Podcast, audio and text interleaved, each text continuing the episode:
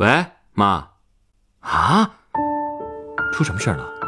一个很多年没见的亲戚好像回来了，只是可怜我那小姑，一个人苦等了她这么多年。我小姑其实不是我亲姑姑，她是我二爷从山上捡回来的。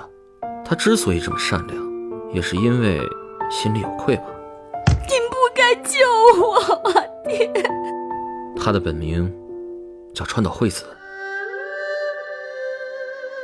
哥回来，你就有有家了。这台湾呐，山高水远。哎，要是他还活着的话，肯定早就回来了。他肯定还活着。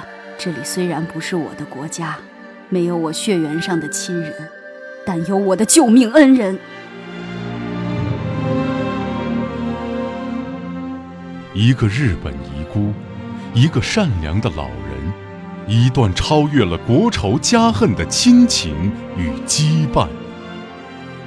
十一月二十二号晚九点，北京故事广播，故事酒吧的一千零一夜，为您带来一个绵延了半个世纪的家族故事。